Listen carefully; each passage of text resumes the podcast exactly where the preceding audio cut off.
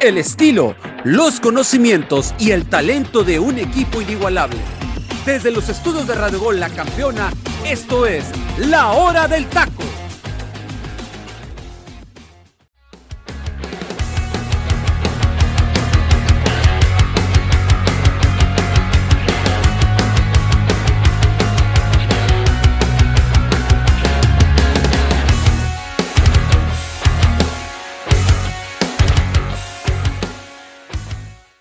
¿Qué tal mi gente? Muy, pero muy buenas tardes. Tengan todos ustedes a la gente que está en el centro de la República Mexicana y a la gente del Pacífico le deseamos unos muy, pero muy buenos días. Esto es la hora del taco en su jornada de inicio de semana en este 29 de agosto del año del 2022. Prácticamente agosto está de salida. Tenemos el análisis de la jornada 11, tenemos mucho que platicar, mucho que analizar y, ¿por qué no?, también mucho que debatir. Hay muchas cuestiones que debemos de platicar aquí, repuntes de algunos equipos, golizas otra vez. Arturo debe venir muy contento, el Freddy debe de venir eh, cabizbajo, de hecho no le alcanzo a ver si trae una bolsa de papel en la cabeza, este, etcétera, ¿no? Pero vamos a analizar y vamos a ver todo, pero no sin antes agradecerle a la gente que se conecta a través de la plataforma digital de Radio Gol. Mi gente, baje la aplicación, no le cuesta absolutamente nada. Agradecer a nuestra gente que nos escucha también en el momento que ellos consideren adecuado, en el momento, en la comodidad de Spotify. Muchísimas gracias a la gente que nos sigue a través de esa plataforma y también agradecer a la gente que nos sigue en nuestras redes sociales como La Hora del Taco Oficial. Pues le doy la bienvenida a mi, a mi grupo de analistas en el día de hoy conmigo, Freddy López, Arturo Vázquez, Ángel García López y el buen José Luis Macías Santa Cruz. Y arranco con esta pregunta, mis estimados compañeros, y empiezo contigo, mi estimado Freddy Gol. ¿Cómo estás, mi estimado Freddy? Bienvenido a la hora del taco. Oye, Freddy, a ver, ¿quién está viviendo mejor momento futbolístico? ¿América, Chivas o Santos Laguna? Bienvenido, Freddy. ¿Qué tal, teacher? Muy buenas tardes a todos, compañeros, y buenos días para la gente que nos sigue en el Pacífico. Híjole, ¿quién está pasando mejor momento? Yo siento que ahorita, por las circunstancias de, cómo se han venido dando las cosas últimamente, yo pienso que el conjunto de América, ¿no? ¿Por qué? por la cuestión de que, bueno, lleva seis victorias en forma consecutiva, está sacando los resultados, eh, por ahí, ¿no? La cuestión de que al principio había bastantes dudas con el tema del Tan Ortiz, hoy de alguna manera se han despejado. Lo de Guadalajara también ha sido positivo, sin embargo, pues bueno, van apenas tres victorias en forma consecutiva. Lo de Santos también va, va en, a la alza, ¿no? De visitante no le había ido muy bien, ahora ya consiguió dos triunfos de forma consecutiva y otro más eh, de local el día de ayer. Entonces, Creo que eh, estos, de estos tres equipos de momento, lo de América ha sido pues eh, a destacar en la parte de que, bueno, eh, un América que en un principio parecía que no tenía rumbo y que poco a poco lo ha ido levantando el Tan Ortiz y de esta manera pues lo tiene como el sublíder general de la competencia y que bueno, está ahí peleando, ¿no? Tiene, tiene partidos todavía por delante y se va a venir bueno el tema de la jornada porque pues bueno, si estos tres equipos, tanto América, Santos y Chivas, siguen enrachados, cuando se enfrenten, van a ser duelos muy bravos, sin duda alguna. Correcto, mi Freddy. Le doy el paso a el pase de esta pregunta, perdón, a mi buen amigo José Luis Macías Santa Cruz. Mi estimado José Luis, ¿quién vive el mejor momento futbolístico de la actualidad? ¿América, Chivas o Santos Laguna? Bienvenido, mi estimado. ¿Qué tal, teacher? Un gusto estar ya en este inicio de semana en el programa favorito de su preferencia de la cadena de Radio La Hora del Taco, junto a mi compañero Ángel García, Rey López, Arturo Vázquez.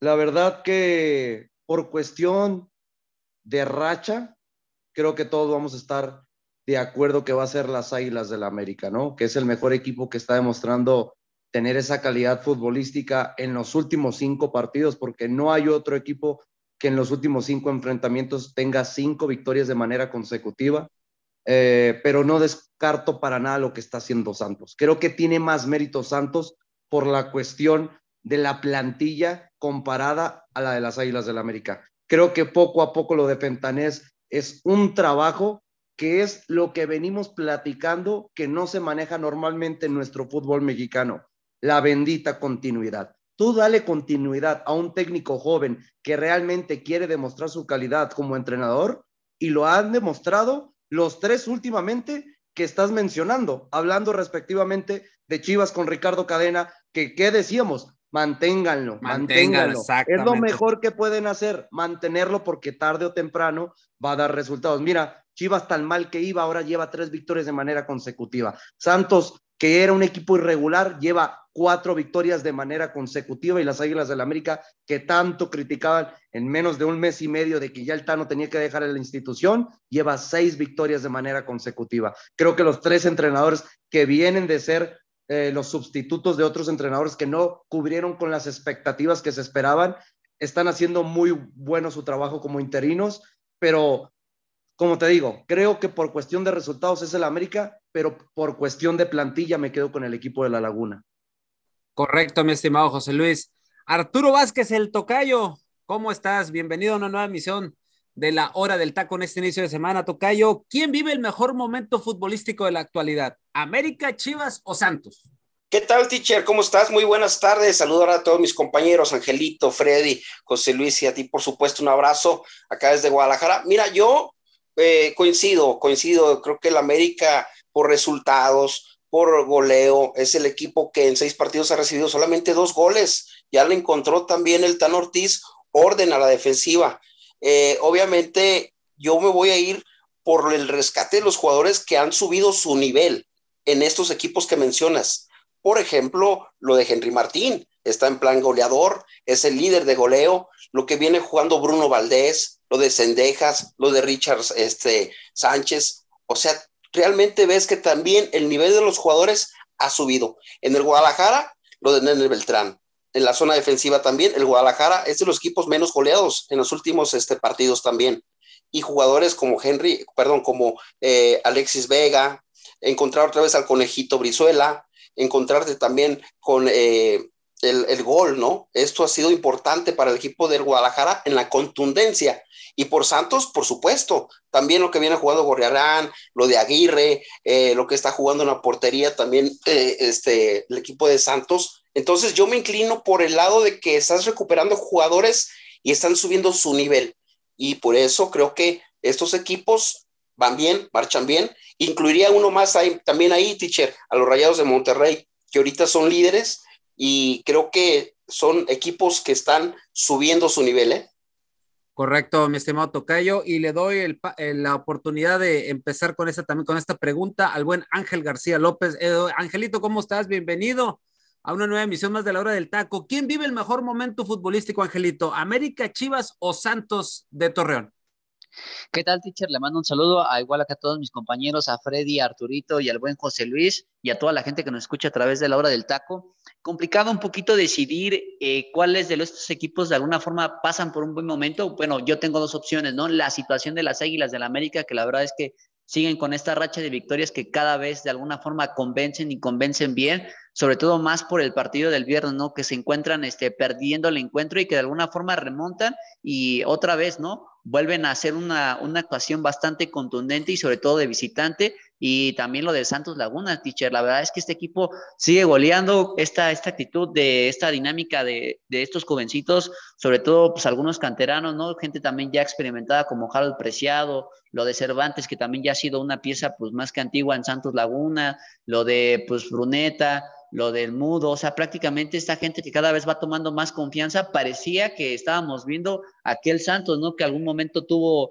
este Guillermo Almada cuando lo llevó a la final en el Guardianes este 20, 2021 del año pasado, o sea, prácticamente un Santos bastante renovado. Para mí estos dos equipos están robando la liga, en ahora sí que a previas de que termine las jornadas regulares. Correcto, mi angelito. Y pues vamos a arrancar el análisis de la jornada, mi gente. Y empezamos con América. América le saca el triunfo a el Morelia Morado, a los cañoneros de Mazatlán por tres goles a uno. Freddy, América gana, gana, pero hay un lapso de 20 a 25 minutos donde el Mazatlán puso a sudar a las Águilas del América. Incluso entre el, autogol de Diego, de Diego Valdés y por ahí el canterano americanista eh, Emilio Sánchez tiene un disparo a puerta y lo falla horrendamente. Después de eso, América recompone la situación y es que se va hacia arriba y empieza a sumar los goles para sacar este triunfo. Pero a pesar de esto, eh, ¿por qué América se muestra mucho mejor que el conjunto de Morelia? De Morelia, míralo, pues del Morelia morado, perdón. Sí, para que veas, mira, el juego de palabras me ganó. Adelante, Fred. El Morelia morado, teacher, el Morelia morado. a fin de cuentas, ¿no? no, sí, mira, ¿qué, ¿qué fue lo que pasó con América? Bueno, en cierta manera, Mazatlán empezó ganando este partido por un error ahí en la saga de, América, bien mencionas. Y bueno, eso de alguna manera, eh, al arranque del partido, pues Mazatlán trató de buscar eh, cómo maniatar este conjunto de América. América tardó quizá en asentarse en el terreno de juego un poco. Eh, Mazatlán, de alguna manera, pues empezó a mostrar sus, sus falencias, ¿no? Después de, de que se puso en ventaja. Y bueno, a partir de ahí América logró reencontrarse, logró recuperarse de ese envío anímico negativo que tuvo con la anotación de, del autogol. Y realmente, pues Mazatlán simplemente mostró lo que ya venía eh, haciendo, digamos, en la cuestión de que, pues eh, cuando recién arrancó el torneo, le costaba, ¿no? Le costaba mucho esta parte de poder mantener los resultados a su favor y bueno, a final de cuentas se le termina dando la vuelta de, de buena manera. América termina aprovechando esas, esas eh, debilidades del conjunto cañonero. Y bueno, a final de cuentas consiguen dos goles en la primera mitad que le permiten ir ganando el partido. Y bueno, a final de cuentas ya en el segundo tiempo logran aprovechar otro error en la saga de, de Mazatlán para marcar el 3 por 1 y tras esa situación pues ya América prácticamente se relajó, ¿no? Dijo, bueno, vamos ganando 3 a 1, no pasa nada. Y Mazatlán, pues ya no tuvo esa capacidad de respuesta, ¿no? Gabriel Caballero le costó mucho esa, esa parte de, la reacción, cosa que sí tuvo América. Y pues por consecuencia, eh, pues el, conjunto de Cuapa se termina llevando su, su sexta victoria de manera consecutiva. Pero oye, Freddy, qué, qué, qué lamentable lo de, lo de Caballero. Ve que Carlos Vargas está dando un partido bastante revolucionado con las faltas y no es capaz de sacarlo. Correcto. y, y, por ahí cae la expulsión y, y, aparte este, este Mazatán, ya sin un hombre menos, se ve más endeble de lo común. Sí, sí, sí. Así es. Pues, mi estimado José Luis, ¿quiénes son los hombres claves en esta contundente victoria de las Águilas del América allá en el Kraken? Pues mira, teacher, para mí es muy importante principalmente el Tan Ortiz. Creo que el, el, principal protagonista de este encuentro es el entrenador. ¿Por qué? Porque sigue demostrando darle esa confianza a sus jugadores como Diego Valdés, como Jonathan El Cabecita Rodríguez, lo de Alejandro Sendejas, Henry Martín, que quién se imaginaba, ¿no? Después de este mal paso que estaba teniendo el delantero mexicano de la selección mexicana, que ya llevaría siete goles y es el líder de goleo, como mencionaba mi compañero Freddy. La verdad que me gusta muchísimo lo que está haciendo el Tan Ortiz. ¿Y por qué digo el Tan Ortiz, teacher, fuera de que él no es el que marca las anotaciones? Porque yo conozco muchos realmente que mataban a Cáceres y lo querían afuera Cáceres. Y hoy en día, que le dio la confianza a Bruno Valdés y a Sebastián Cáceres, se ha convertido en la mejor defensa del fútbol mexicano en cuestión de las seis victorias de manera consecutiva. Chequen, en los últimos seis encuentros donde el América ha ganado, solamente ha conseguido dos goles por la puntualidad y buena calidad que está demostrando tener estos dos centrales que ya muchos por ahí, yo me acordaba que decían, ya no están para el América, este chavo se debe ir, ya hasta varias ocasiones fuera de los programas, yo comentaba, Sebastián Cáceres no por algo lo quieren en Europa, no por algo insisten, insisten equipos como el Getafe, el Leicester City, entre otros que estuvieron ahí preguntando de Bélgica y Holanda por este futbolista uruguayo. Así que poco a poco tienen esa confianza, dan sus resultados y creo que es importantísimo para que puedan el América ser uno de los mejores equipos al ataque y a la defensiva, ¿no? Siendo hoy empatado con el equipo de Santos Laguna eh, como los dos equipos más anotadores con 24 tantos. Yo creo que es lo que hace que este América se pueda candidatear por sí mismo y más con la llegada de, de, Brian. Rodríguez en este fin de semana, ¿no? El mismo jueves por la tarde-noche ya se estaba haciendo oficial que el futbolista uruguayo era el nuevo refuerzo de las Águilas del la América. Ya pinta todavía más que este equipo pueda ser más competitivo de lo que está demostrando las últimas jornadas y por lo mismo, ¿no? Hemos visto que los futbolistas que también entran desde la banca, como Jonathan Dos Santos, lo de Pedro Aquino, eh, me gustó mucho lo poco que vi de Ramón Martínez en este partido, pero la verdad que aplaudo muchísimo lo del, Tarno, lo del Tarno Ortiz y creo que debería ser un entrenador con todo respeto, no porque esté en el América, pero un entrenador que sí se le debería dar un contrato abierto, no dejarlo caer, seguirlo apoyando en la cuestión de que ha demostrado no dirigir a cualquier equipo de México, vino a dirigir el equipo más mediático, el más pesado, y es espectacular los buenos resultados que consigue el técnico argentino. Muy bien, José Luis. Y, fíjate ahorita que haces referencia a Brian Rodríguez, pues ya llegó este fin de semana ahí a Cuapa y de inmediato, pues obviamente las fotos se suben a las, a las redes sociales del Club América y me dio risa este comentario, no sé si ustedes qué les provoque y a la gente que nos está escuchando. Ya en, Twitter bautizaron a, Brian Rodríguez como Brian el Calamardo Hermoso Rodríguez, ¿eh?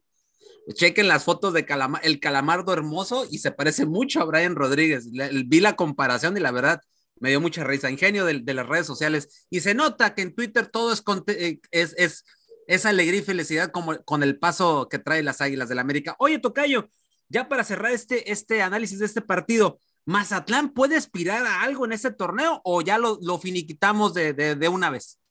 Ay, híjole, teacher. La verdad es que venía trabajando muy bien Caballero con el equipo de Mazatlán y realmente lo que le pasó ahora contra el América, pues se vio realmente, eh, se vieron muchas debilidades a nivel defensivo y, y, no tuvo la reacción de poder parar a este equipo de América y eso es lo que me deja muchas dudas a mí el equipo de, de Mazatlán, porque realmente eh, se vieron dominados, eh, con mucho, muy poca llegada al frente. Si bien el América también fue contundente, Mazatlán no tuvo reacción no tuvo reacción y aparte de eso, pues fueron dominados. Entonces, yo creo que este equipo de Mazatlán sí tiene todavía partidos complicados porque pues ya estamos avanzados, ¿no? En lo que viene siendo la, la, liga y pues debe de ponerse a trabajar con este equipo muy bien, eh, Gabriel Caballero, si es que quieren lograr meterse en el repechaje. Yo lo veo complicado, pero ahí está todavía metido, teacher, todavía se les mueve la patita. Perfecto, mi estimado Tocayo. Y Angelito, pasamos a otro partido y es que voy a arrancar con tu Cruz Azul, digo, porque pues yo sé que por eso viniste el día de hoy, es raro que llegues por aquí el lunes. No, acuérdese, teacher, que el lunes pasado también vine y eso que perdió y, perdió por goliza. Pues viniste porque, viniste porque la verdad, Dios es muy grande, Dios es muy grande y, y algo es de haber necesitado que viniste por acá. Pero bueno, bueno, eh, este triunfo de la máquina 2 por 1 ante Querétaro, pues ayuda a recomponer un poco el camino, pero este triunfo se da porque Cruz Azul tiene mejores hombres, eh, o sea, mejor plantel que los Gallos, o es solamente una victoria al ahí se va y, y de cierta manera es como un curita después de la herida del 7-0. Yo creo que sí tiene mejor plantel que Gallos de Querétaro, eh, quizás en el aspecto de que, bueno, si vamos a la banca de Cruz Azul y vamos a la banca de, los Gallos, pues obviamente se ve que hay más calidad en cuestión de algunos jugadores que pues eh, sobre todo han pagado millonadas, ¿no? Y que han venido como refuerzos estelares, ¿no? Sobre todo por lo menos sus últimas contrataciones como Luis Abraham, Ángel Romero, eh, que fueron apenas este, incorporadas, por también Iván Morales el torneo pasado, pues bueno, estuvieron en la banca, ¿no? Y ves a un Querétaro pues un poquito más eh, pues sí, un poco más discreto, ¿no? Con, con jugadores, este, pues no tanto así, este, de, tanto renombre, ¿no?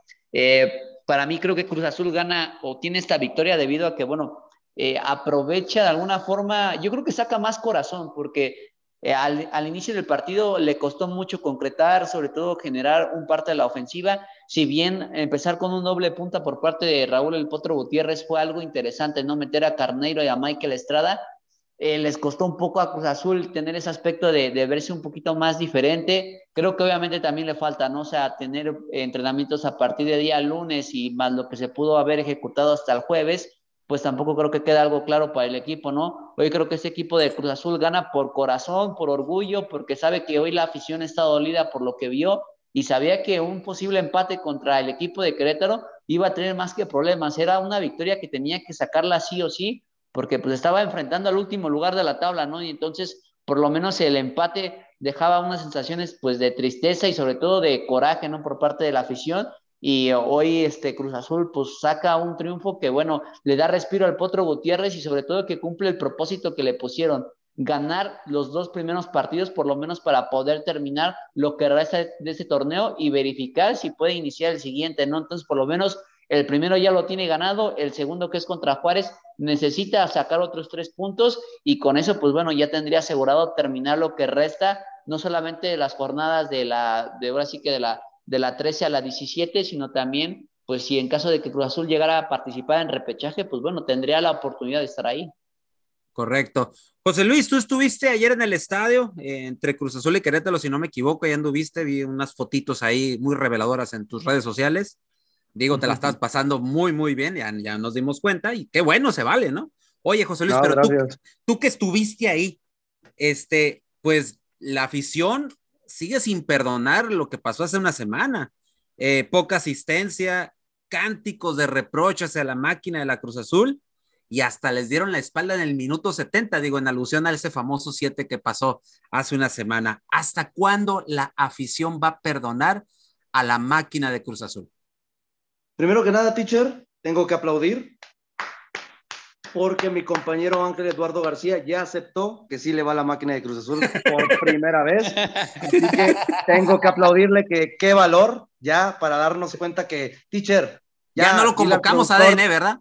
Exactamente, dile que ya lo saque de ADN, por favor. Pero bueno, ya, estaremos platicando con el angelito sobre eso, porque ya, ya nos quedó claro que su corazón es azul y, le eso que la Y eso que no, es por, no es por acá, he conducido muy bien, ahí por si la gente que la va a la América quiere escuchar los programas, los últimos dos, los hemos analizado bastante objetivos y sobre todo aplaudiendo a la América como tiene que ser, ¿no? Como se los dije en la, en la goliza de, del sábado pasado, yo le aplaudo a la América porque si hubiera sido otro equipo, le hubiera apostado que se hubiera conformado con el 3 a 0, ¿no? Y entonces la situación de haber goleado a ese Cruz Azul, porque lo ameritaba en ese momento, porque era algo que Cruz Azul no mostraba ni una sangre ni nada de fútbol, el 7-0 para mí es América, se lo aplaudo, y es por eso que yo lo pongo a la palestra de uno de los, como uno de los favoritos, ¿no? Entonces, este, ya le quiere componer, ya le quiere no, no, no, no, eh, eh, llega tú, teacher, ya ahorita estábamos hablando de, de la América, de la América, no vimos que lo alabara. Ahorita que ya ah, decidió tomar la decisión de hablar de Cruz Azul, ah, ahora sí quiere hablar bien de la América. Ya, no me preguntaron de la América, me, saltaron.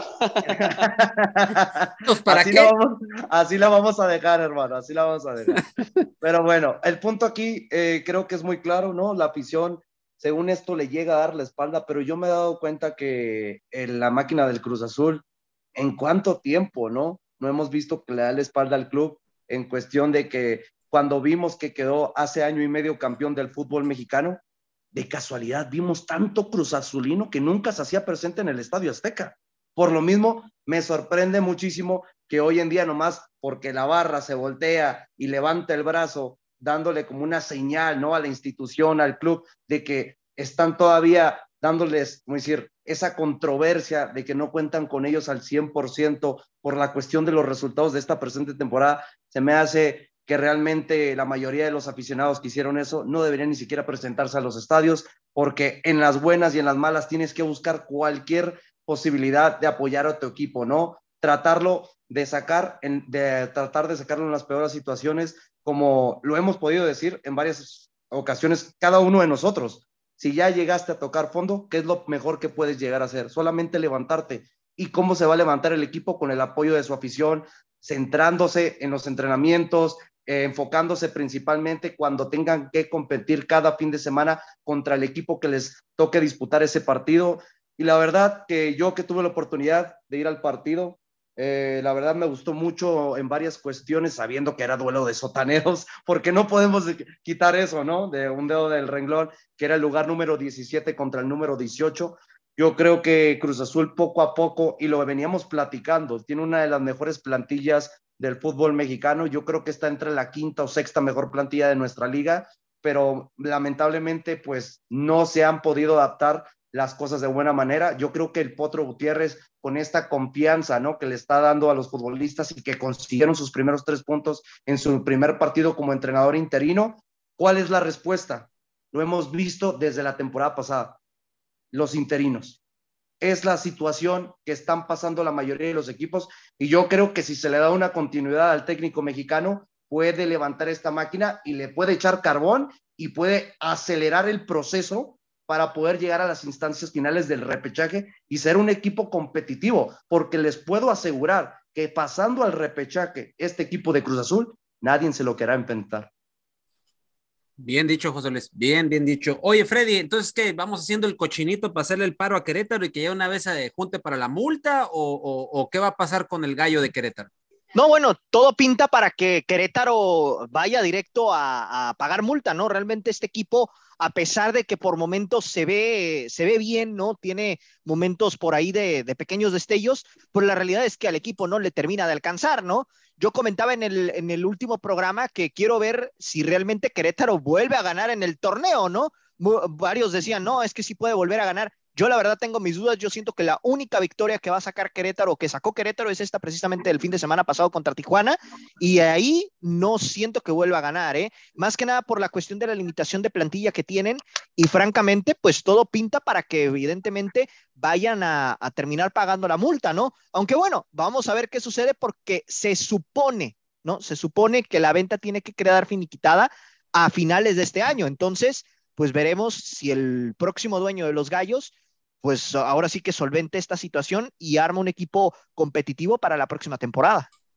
Muy bien, Oye, Freddy. Disculpa, teacher, pero Adelante. Freddy, en serio, con esta cuestión de resultados, la baja calidad de la plantilla, ¿crees que alguien vaya a tener ese valor para poder comprar este equipo de los No, bueno, esa es otra cuestión también, ¿no? Evidentemente. Por eso te digo, aquí, aquí la, la cosa pinta bastante. el nuevo dueño, entonces es que no podemos asegurar. Eh, no, sabemos que por lo que sucedió hace un año, correcto. Hank está obligadísimo a venderlo. Así es, a eso es a lo que iba con el tema del nuevo dueño. Pero, la cuestión es ¿saben qué pasa aquí, compañero? valor? ¿Sabes qué pasa también? Que el equipo que, que, lo adquiera este, el nuevo dueño adquiere la deuda. eso es lo más complicado también para el eso, eso es a lo que se refiere José Luis justamente. Y por eso precisamente lo decía, ¿no? O sea, aparentemente para enero tiene que haber un nuevo dueño en Querétaro. O sea, Hank se supone que ya no puede mantener el equipo en su poder, tomando en cuenta que la situación, pues ahorita, eh, por lo que pasó, tiene que deshacerse de, la institución a como dé lugar, ¿no? En caso dado de que no logren concretar una venta, aparentemente pasa a poder de la federación y ellos serían los que se encargarían de la situación. Entonces váyanse despidiendo los de Querétaro de su sede de fútbol. Si va qué, a lástima, ¿eh? qué lástima, qué tristeza. Esa sería la cuestión. Para esta afición, ¿eh?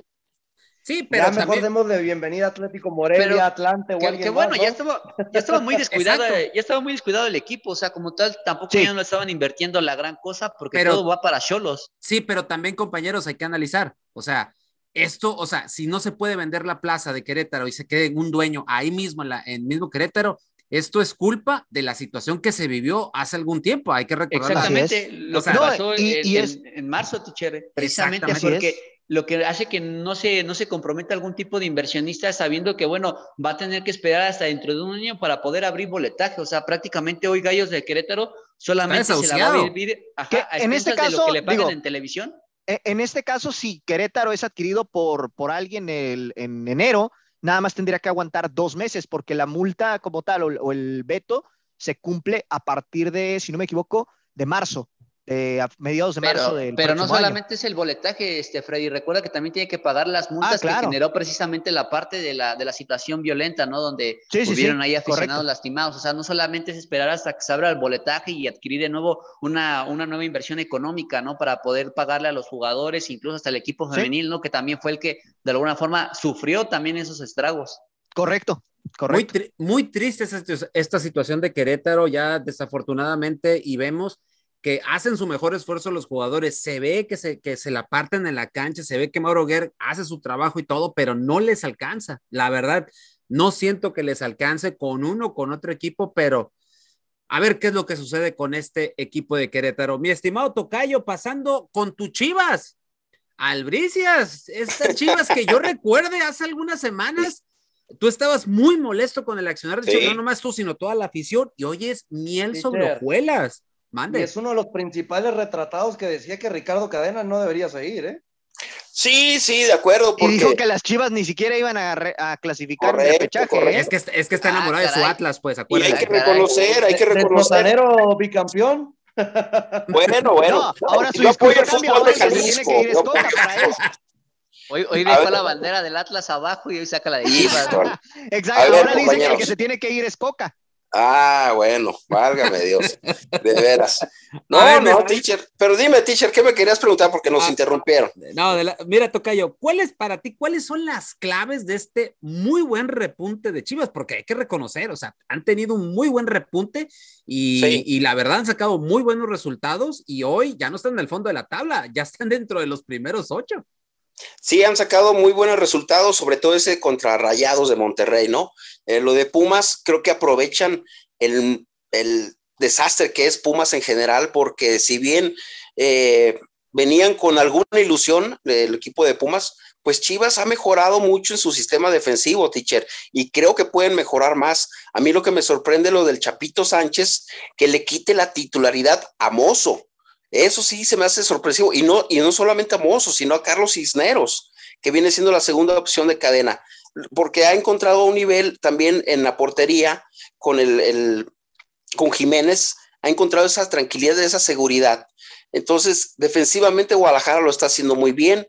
Eh, tienes a la Morsa Flores, que ya lo había comentado la semana pasada, que se ha encontrado junto con el Nene Beltrán y Alvarado ha subido su nivel. El partido que dio Alvarado, teacher, fue un jugador muy inteligente, aunque no puso asistencia para gol, aunque no hizo el gol, fue un jugador muy inteligente porque supo tener una visión de campo abierta, filtrar balones, abrir el juego, apoyarse, recuperar. Eh, eso fue lo que yo vi en el equipo de Guadalajara. Y obviamente cuando tienes cosas a tu favor, la inercia está a tu favor, suceden cosas como el tiro, de tiro libre de Alexis Vega, que termina rebotando en un jugador y, cae el gol. En la jugada que hace individual, que es un verdadero baile, lo que le pone en el tercer gol Guadalajara. Me refiero a baile en cuántas veces le tocó en corto al equipo de Pumas y termina la jugada con el conejo Brizuela y en su centro termina Alcalá, al portero que tanto le gusta al Freddy, le termina por meterla en su propia portería, ¿no? Entonces, este Guadalajara realmente ha encontrado esa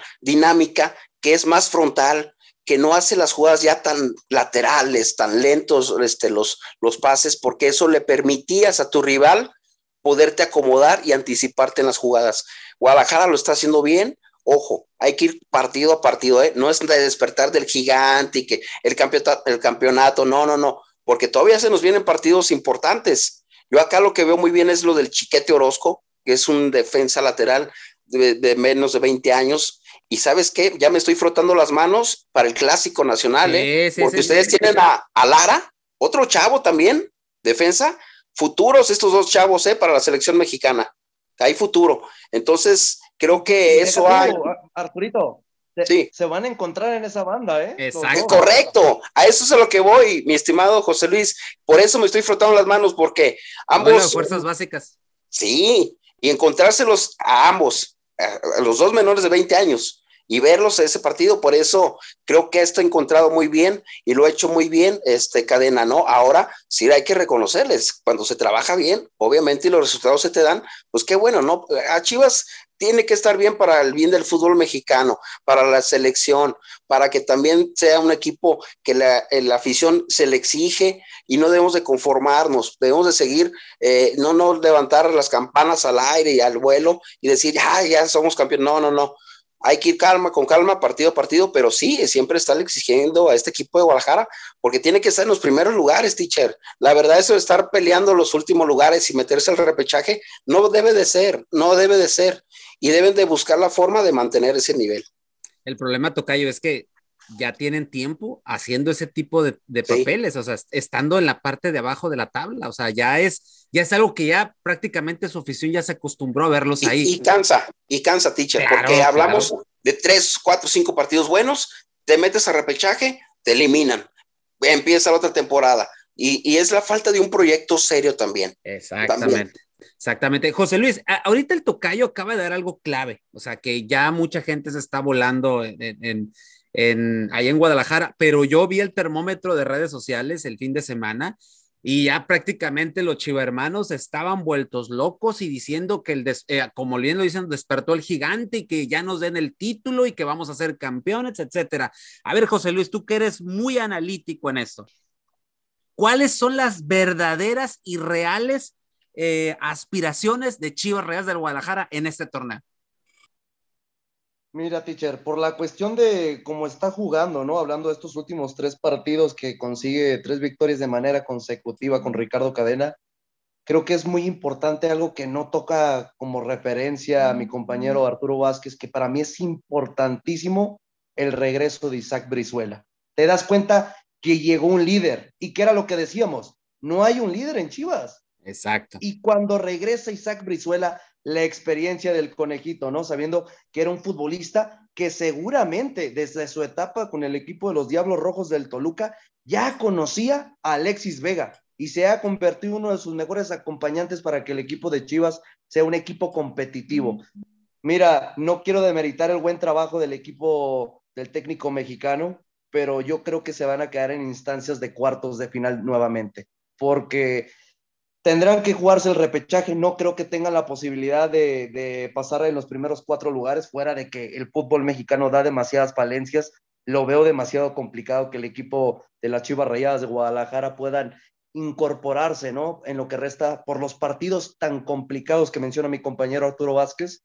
Pero fuera de ahí, la verdad que yo creo que se quedarán en cuartos de final, pasan al repechaje. En el repechaje no creo que van a tener problema porque los veo en los primeros cuatro, hablando del lugar número cinco al número ocho, para que puedan jugar su partido jugando de local. Y de ahí yo creo que ya se les empezaría a complicar las cosas. Porque hoy en día, imagínense, si llegaran a pasar a la liguilla del fútbol mexicano, estamos hablando que le puede tocar Rayados, Tigres, Santos o América. Los mejores cuatro equipos, a mi punto de parecer, de la temporada regular al momento. Correcto. Y ya para antes de irnos al momento musical de la hora del taco, que ya la gente lo debe estar esperando con muchas ansias, Angelito, decíamos que los culpables en la debacle Pumas, pues era el señor Dani Alves, que ya aquí hasta yo decía que pues jugar con Dani Alves parece que el Pumas juega con 10. Eh, ya vimos que le ha movido, que se le ha movido, que se ha buscado, que se ha ponderado. Pumas de repente juega, ya empieza a jugar de manera diferente, pero vuelven a mostrar falencias en el campo de juego. Ahora la culpa de quién es o quiénes son los culpables de lo que está sucediendo, aparte de lo de Dani Alves, eso ya lo quitamos porque eso ya lo sabemos. Pero ¿es Lilini el principal culpable o hay más culpables aparte de él? Los jugadores, la directiva, pero ¿quién tiene que responder ante todo esto que está sucediendo en, en la institución universitaria? Sobre todo lo de Andrés Lilini, él ahora sí que es la cabeza de grupo, es el director técnico, es el que arma el equipo, ha estado moviendo de forma constante sus once iniciales, prácticamente no ha tenido una base, por lo menos para decir, hoy Pumas, eh, por lo menos póngale no nombre de jugadores, pero sí en sistema táctico, ¿no? Pumas ha empezado con un 4-3-3, con un 4-4-2, con un 5-4-1, con un 5-2-3. Entonces prácticamente no ha tenido como un orden Lilini, por lo menos para poder establecer todo precisamente por ser la espina medular de todo esto, Dani Alves, ¿no? Quien ya ha tenido cinco posiciones diferentes a lo largo de ese torneo y sigue sin ganar de alguna forma. O sea, prácticamente hoy Dani Alves eh, sigue exhibiendo a estos Pumas. ¿Por qué? Porque, bueno, hoy quizás lo ponen como un contención, no tan clavado porque pone la línea de cinco, ¿no? Para hacer que el stopper de alguna forma pueda cerrar ese espacio, pero hoy Pumas yo creo que tampoco no solamente...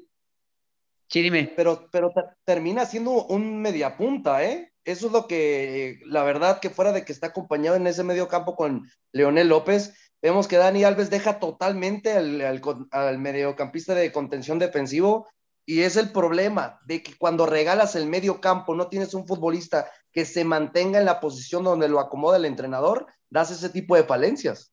Y deja de eso, ¿no? Un medio campo de Chivas totalmente muy dinámico, ¿no? Sabiendo que está Fernando Beltrán, que está Flores, sobre todo lo de Alvarado, ¿no? Partiendo igual un poquito de banda hacia derecha, incluso siendo como una, una especie de, de interior, ¿no? Dejando que Alexis Vega se vaya a esa banda por izquierda. Entonces, prácticamente ahí donde le comen el mandado a Pumas, ¿no? Por más que los laterales de alguna forma pues deberían de subir y aportar a la parte ofensiva, les cuesta, ¿no? El partido de Jero Rodríguez, la verdad, para llorar, lo de Benevendo, pues muy gris, ¿no? Y sobre todo, bueno, lo de Aldrete que lo improvisan como, no, bueno, no lo improvisan, ¿no? Porque sabemos que también ha jugado como central, pero se ve que le cuesta, ¿no? Contra jugadores que le, le pueden ahora sí que meter una velocidad, una dinámica, donde hoy Pumas pues no se encuentra, ¿no? No se encuentra tanto el equipo que hasta el mismo Gil Alcalá, ¿no? Se mete un autogol, entonces estamos diciendo que hoy en Pumas nadie está, pero la principal responsabilidad debe pasar por Andrés Lini, ¿por qué? Porque es la cabeza del grupo, es el que de alguna forma debe de buscar convencer a los jugadores y por lo menos decir, ok, la prensa está matando a Dani Alves, pues vamos a demostrarles que la culpa no es de Dani Alves, vamos a demostrarles que el equipo en verdad está en condiciones, pero pues cada vez vemos que Pumas no responde, que le cuesta, que a lo mejor sí tiene los primeros 15 minutos muy buenos, ¿no? Con el gol de Diogo, pero que después de ahí le cuesta mantener ventajas. O sea, eso es lo más increíble, ¿no? Y el único partido donde parecía que Pumas podía haber ganado fue el del miércoles pasado, pero o sea, imagínese, teacher, para que le empaten al minuto 95 de 6 de agregado, estamos hablando que hoy Pumas no se encuentra en ninguna de sus facetas y que Andrés de Lini pues está nervioso, ¿no?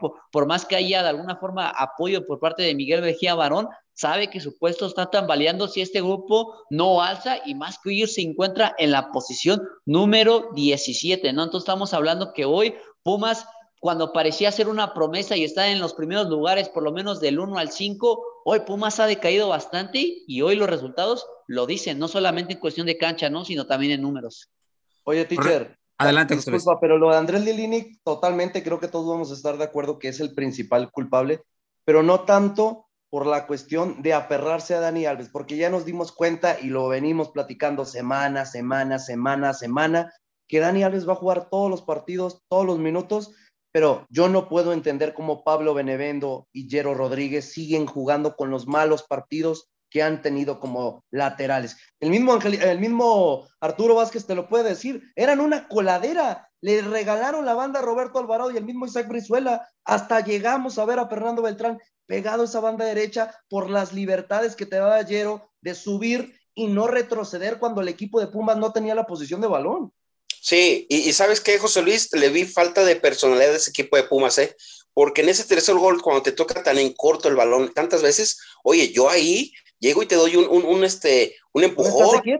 sí, claro, una plácate, porque la verdad es que uno de esos puntapiés, ¿no? Para, déjame de tocarme así el balón. Es lo que yo veo en Pumas, que realmente les ha faltado personalidad a muchos jugadores. Y vaya que este Pumas es de los mejores Pumas reforzados de los últimos años. Y por ahí también les tengo información, yo investigando acá en Guadalajara con algunas personas eh, muy cercanas, lo de Dani Alves, de que debe jugar todos los partidos, es por parte de una marca de automóvil, ¿eh? que está plegada ahí en su, en su playera. Esta marca de automóvil es la que aportó el dinero y es la que dijo debe jugar todos los partidos y ah, debe portar la camiseta. Entonces es por ahí. Por ahí sé que también yo sabía parte fundamental es una marca que patrocina muchos equipos del fútbol mexicano y dicen por ahí que, se, que tiene una palomita. Exacto, eso es lo que iba a decir. Yo sé que la, ah. marca de la palomita está influyendo también en ese famoso contrato. ¿eh? Entonces ahí están varios patrocinadores metidos. ahí es lo que siempre hemos dicho en el fútbol mexicano. A veces no, manda, no mandan los federativos, no mandan los, los eh, directores deportivos, etcétera. Mandan las marcas. Ojo con eso. Pero bueno, vamos a un respiro aquí del equipo y también respiro un poquito usted y escuche esto que le traemos hoy en el momento musical de la hora del taco y regresamos para darle eh, ya y finiquitar lo que es la revisión y el análisis de la jornada 11 del fútbol mexicano. Adelante, mi Freddy. Este es el momento musical de la hora del taco.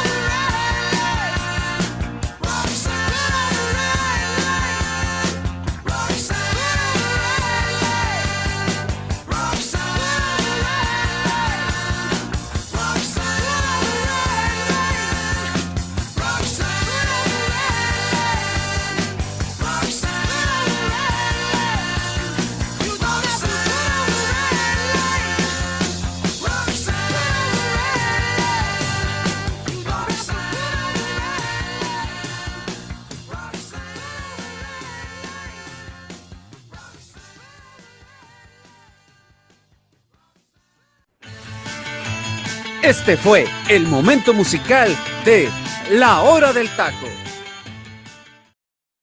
Regresamos, mi gente, después de este gran momento musical de la hora del taco y tuvimos a la banda de Police con esta gran canción llamada Roxanne de abril de 1978. Una gran, pero gran canción. Aquí varios de mis compañeros saltaron de alegría. Tenía rato que no se ponía la banda de Police en el momento musical de la hora del taco. Esta canción fue escrita por el señor Stig, obviamente, y está dirigida a una, a una meretriz ficticia. Y si no sabe usted qué es una meretriz, ubíquese, joven, ubíquese. Una prostituta, pues para que me entiendan. Y de nombre Roxanne. La origen de esta canción es porque un día Sting estaba deambulando ahí por el barrio rojo de París en octubre del 77. La banda se, encontraba por allá porque iba a tocar en un club nocturno.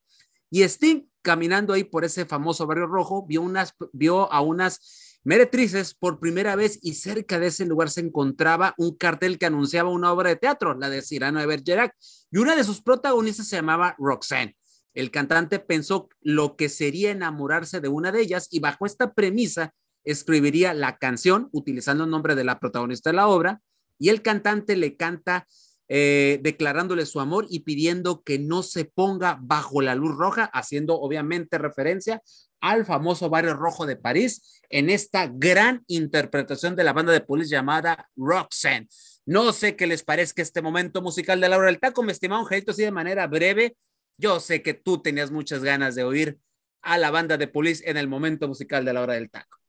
Claro que sí, Ticha, la verdad, tremendo rollo que les acaba de poner. Nos pone los primeros hits que tiene eh, de Police y que lo lleva de alguna forma al estrellato como una de las bandas más populares en la, ahora sí que en los barrios ingleses. Sabemos que Outlandis de Amor es el disco que de alguna forma lo catapulta, no solamente con Roxanne, sino también hay otros sencillos como I Can Stand Losing You, Next to You, Holding My Life, son Lonely, esos sencillos que también ponen este disco y sobre todo ponen las miradas de una banda que pues sobre todo un Andy Summers, guitarrista que había estado en diferentes bandas tratando de buscar el éxito como músico, pues bueno, lo encuentra al lado de Sting como bajista y voz principal y un Stuart Copeland que bueno, estamos hablando de uno de los bateristas que yo más admiro porque si vamos a un disco más extra, el Synchronicity para mí es un discazo, sobre todo gracias a las buenas ejecuciones de batería que hace el mismo Stuart Copeland.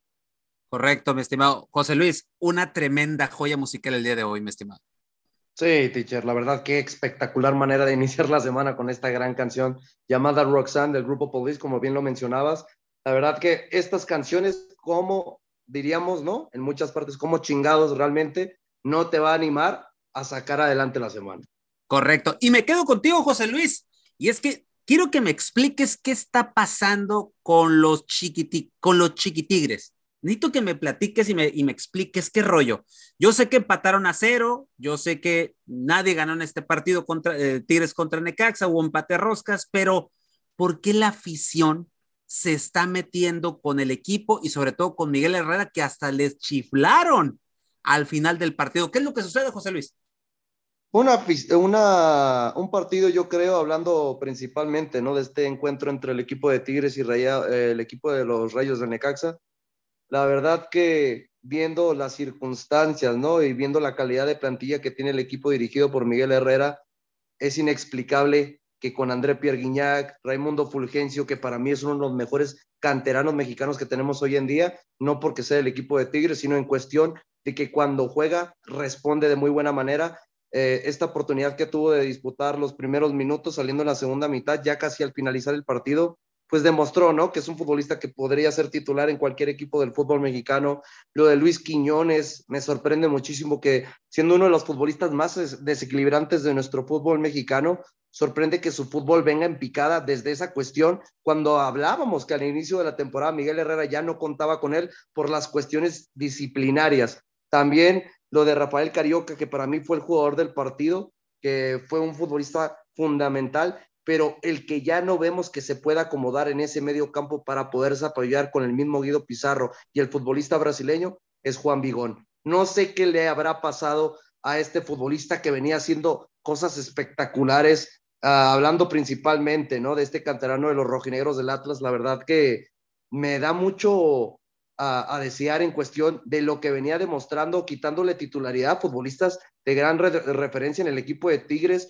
La verdad, siendo un futbolista que generaba muchas más oportunidades y pues poco a poco, ¿no? Ha perdido ese protagonismo y ya por algo no cuenta casi la mayoría de los partidos con esa titularidad en este equipo de los Tigres, pero poco a poco pues tendrán que conseguir una victoria como de lugar porque ya van tres partidos de manera consecutiva donde han conseguido un empate y yo creo que les afectó muchísimo en la cuestión de no haber podido sacar un resultado en el clásico regio debido a que fueron el equipo dominador en ese encuentro. Poco a poco contra el equipo de Pumas. Mirábamos la mayoría de todos que ya el equipo de Pumas volvería a ganar en CU, pero pues no, tuvo que aparecer André Pierre Guignac y les dio el empate en ese partido a mitad de semana. Y en este encuentro realmente fue parejísimo en cuestión de que el equipo de los Rayos del Necaxa no salió a proponer, solamente tuvo un tiro al arco para que nos demos cuenta a lo que fue a jugar el Jimmy Lozano, pero la verdad que dando tantas libertades el equipo visitante, yo no entiendo cómo Miguel Herrera no puso esos cambios de urgencia que normalmente nos tiene acostumbrados, ¿no? De utilizar futbolistas al ataque, generar más oportunidades. ¿Cómo mandas a Vladimir Loroña, que te estaba rindiendo de muy buena manera en los últimos partidos, ya jugando de titular? Cosas inexplicables que solamente sabrá Miguel Herrera por qué modifica de esta manera. Correcto, mi estimado José Luis. Oye, teacher, nomás para comentar algo, y por poco lo pierde Tigres, ¿eh? Con una jugada de Madrigal que dejó a Aquino eh, varios metros atrás. Qué lástima que el disparo se estrelló en el poste porque iba a ser un gran gol ese de Madrigal y con eso hubiera ganado el Necaxa, ¿eh? Correcto. Pero a ver, ¿quién juega en esa posición donde juega Javier Aquino? En la central, no, pues es que los agarraron a contragolpe y realmente. Sí, hermano, pero ¿quién juega en esa posición? Recuerda que Javier Aquino no sabe ah, pues, retroceder. no, pues ahí, está, ahí, debe ¿Cómo estar. dejas a Loroña en la banca sabiendo que es un futbolista que te sabe atacar y sabe defender? Correcto. Sí, sí, sí, sí, de acuerdo. Pero yo, yo quiero dar hincapié que por esa jugada, por poco lo pierde Tigres, ¿eh? si no es porque pegó en el poste. Y se viene un partido muy interesante el próximo fin de semana, América contra Tigres, ¿eh? Viene un partido muy, muy, interesante. Siento yo que puede ser el partido de la jornada. Freddy, tus cholos vuelven a caer de nueva cuenta y ahora normal, normal. ante los pingüinos de Monterrey. ¿Qué es lo que le sucede a tu cuadro de Cholos? Que tú bien lo dijiste, Freddy, en algún momento. No se sorprendan que Cholos vuelva a caer, vuelve en picada y ya no ha ganado desde ya hace algunas semanitas, ¿eh?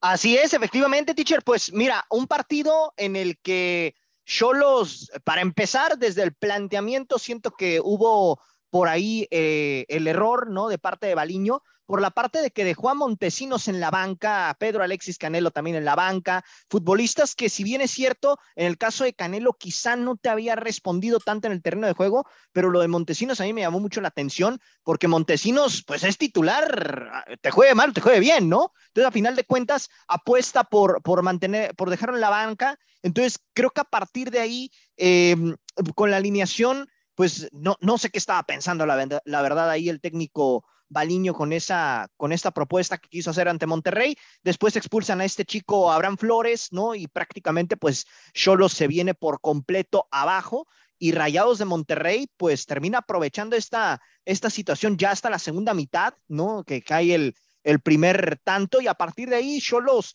se desdibujó, ¿no? Ya eh, a pesar de que lo estuvieron intentando con Renato, con diversos eh, eh, jugadas por ahí, no le terminaron por, por encontrarse ya con un nombre menos, pues Rayados supo finiquitar el partido. Si bien es cierto, Monterrey fue eh, dominador durante gran parte del, primer tiempo. En el segundo tiempo solo lo intentó medio nivelar, pero pues a final de cuentas Rayados termina ganando 3 por 0.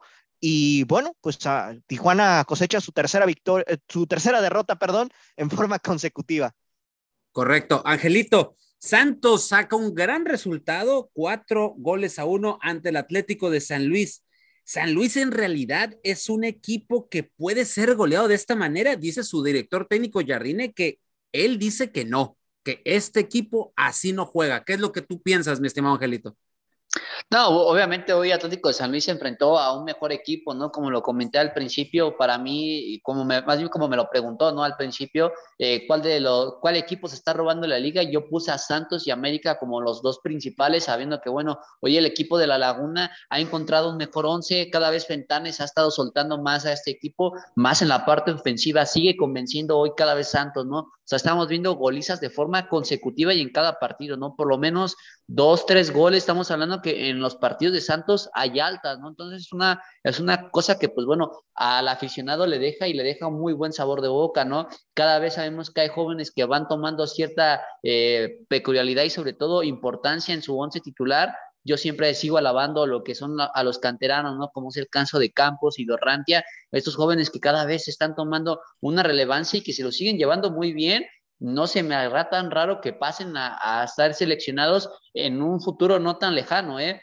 La situación de Alan Cervantes en Santos también ha sido de las más constantes, sobre todo como contención. Y pues bueno, sabemos que lo del Mudo y lo de Harold Preciado pasan por un buen momento en este equipo. Y hoy prácticamente, hoy Santos todo lo que tiene ya en portería rival prácticamente es casi un gol por cantado, ¿no? O sea, la verdad es que hoy este equipo es dinámico, gusta, sobre todo parece que estamos regresando a ver ese Santos que teníamos tiempo sin verlo. Yo creo que el último que vimos fue precisamente el que le comenté al principio, ¿no? El de Almada en aquella vez cuando llegan a la final contra Cruz Azul en Guardianes 2021, pero porque después de ahí, después de que se va Almada, les cuesta otra vez volver a, retomar este equipo de la Laguna, se cae y bueno, hoy lo vemos en los primeros lugares, cosa que pues Hoy no, no es que nos sorprenda, ¿no? Pero sino que la verdad, pues en los últimos torneos nos había dejado mucho que desear y no estábamos acostumbrados por lo menos que no solamente ganara, ¿no? Sino que ganara con autoridad y con muy buen liderazgo.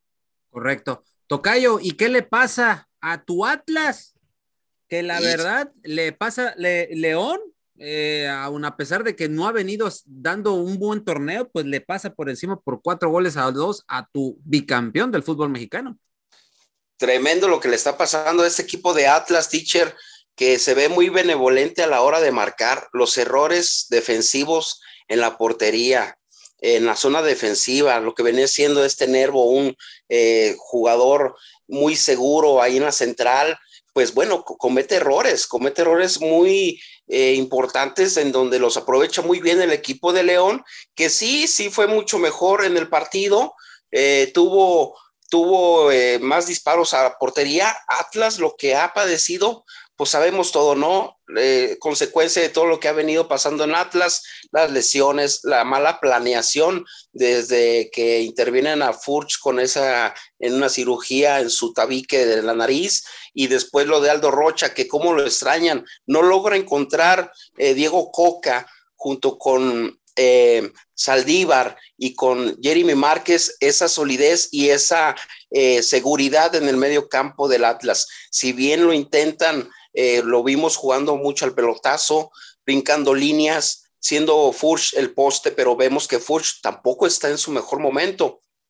Y el único que está revulsivo, que lo intenta, es, es Quiñones, pero de repente está muy aislado lo vemos solo, compitiendo, luchando contra dos, tres jugadores, y así es imposible ganar, ¿no? Le falta juego colectivo a este equipo de Atlas y me sorprende que ahora es una de las defensas más goleadas en la temporada, 21 goles en contra, cuando por temporada tenían 9, 10 goles en contra. Entonces ahí vemos que la falta de concentración en su línea defensiva, que no le ha encontrado esa solidez Diego Coca, pues es consecuencia de que se tengan ahorita un mal torneo y que le esté yendo mal. Lo de Hueso Reyes, perdido, lo vimos perdido en el partido.